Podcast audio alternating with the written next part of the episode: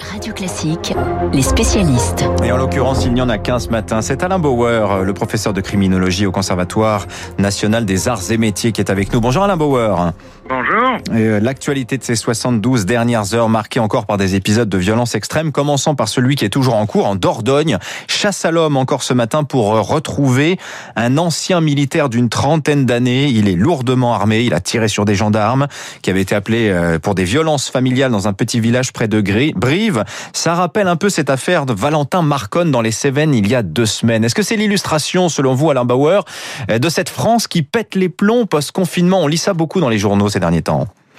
Alors d'abord, euh, il faut toujours se méfier euh, des conjonctions d'événements spectaculaires par rapport à la dure réalité. Et je trouve que si on peut beaucoup se méfier des statistiques en France, qui est un objet plus politique que scientifique, malheureusement, en matière de mortalité et d'homicide, euh, ça fait cinq siècles qu'on sait à peu près qui meurt, où on meurt et de quoi on meurt. Et il se trouve que ce phénomène n'est pas un phénomène conjugué de trois semaines ou d'avant, pendant ou post euh, confinement. C'est un phénomène euh, qui a commencé il y a une dizaine d'années et qui a atteint en plein confinement, c'est-à-dire en 2020, à la fin de l'année 2020, le plus haut pic d'homicide, de tentatives d'homicide, de coups et blessures volontaires ayant entraîné la mort, euh, de règlement de compte entre malfaiteurs et d'atteinte homicide contre des mineurs de l'histoire de l'outil statistique. Donc c'est un phénomène lent, structuré, mais qui montre aujourd'hui euh, son côté le plus spectaculaire, mais c'est un phénomène enraciné sur une décennie. C'est votre théorie centrale, ça, Alain Bauer, hein, ce que vous appelez l'inversion du cycle de l'homicidité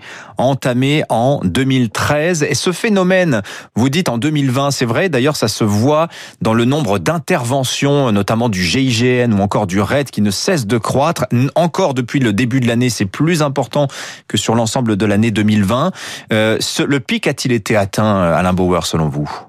Ah, les inversions de cycle, euh, ce sont des phénomènes euh, de, balancier, donc ça va très très très très loin avant de se stabiliser, puis de redescendre relativement lentement. On l'a vu ça dans les cycles précédents.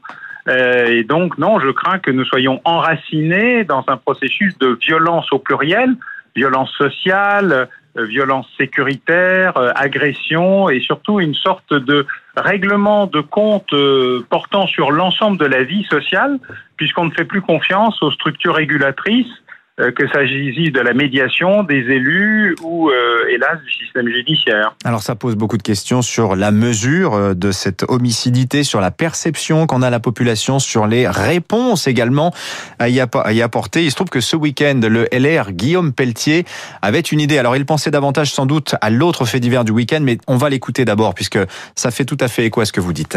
Nous proposons avec Olivier Marlex le rétablissement de la Cour de sûreté composée de trois magistrats qui permettrait d'enfermer ceux qui, par un faisceau de soupçons avérés et complets, c'est quand même pas, tout le système judiciaire ça n'est pas rien qu'on met à mal. Ça n'est pas rien. Mmh. C'est la raison pour laquelle je souhaite une justice d'exception pour ces cas particuliers, sans appel possible. Si le Conseil constitutionnel s'y oppose, nous pourrons proposer ça par référendum au peuple français. Voilà, donc on passera la, la formule de soupçon avéré qui avait été si malheureusement employée déjà par Christophe Castaner l'an dernier. Mais au-delà de ça, Alain Bauer, vous avez retenu l'idée centrale du, de, de, Guillaume Pelletier, cette idée euh, qu'il faudrait rétablir des peines de sûreté, une sorte de justice d'exception, condamnation sans appel pour, lui, il pense aux individus radicalisés. Ce qui nous amène au second fait divers du week-end, ce qui s'est passé à La Chapelle-sur-Erdre vendredi, avec cette personne, cet homme de 39 ans, délinquant, schizophrène, radicalisé qui a grièvement blessé une policière. D'abord sur euh, cette idée de justice d'exception, Alain Bauer. Pensez-vous d'abord que ce soit ce que les Français réclament et que ce soit efficace? Oh, Je pense qu'il faut cesser de parler au nom des Français et puis moi je déteste discuter des postures politiciennes et des mouvements de menton euh, de gens qui feraient mieux de revenir euh, faire un cours euh, au master de criminaux sur comment fonctionne le droit pénal, par exemple. Ça, ça leur ferait du bien, sans doute.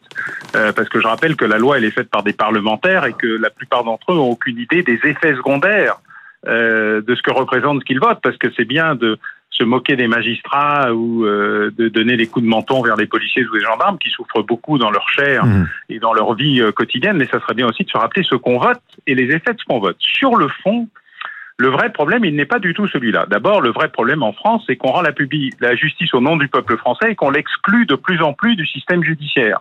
Ce qui fait qu'il n'en a plus la maîtrise.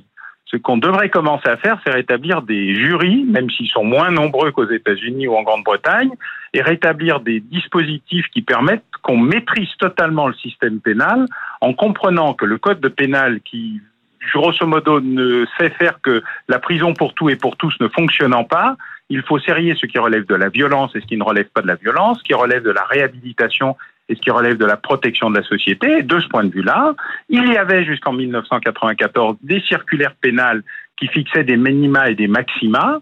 On les a supprimés les deux, et donc il y a peut-être une réflexion à avoir, ceci n'étant rien anticonstitutionnel, c'est juste une évolution de la Constitution, et ça existe toujours dans des pays extrêmement euh, libérés de ce point de vue-là, comme la Grande-Bretagne ou les États-Unis.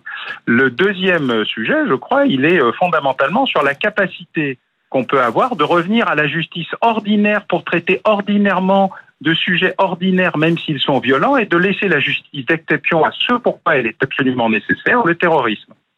Alors euh, justement, est-ce que vous classez comme acte terroriste ce qui s'est passé vendredi à La Chapelle-sur-Erdre?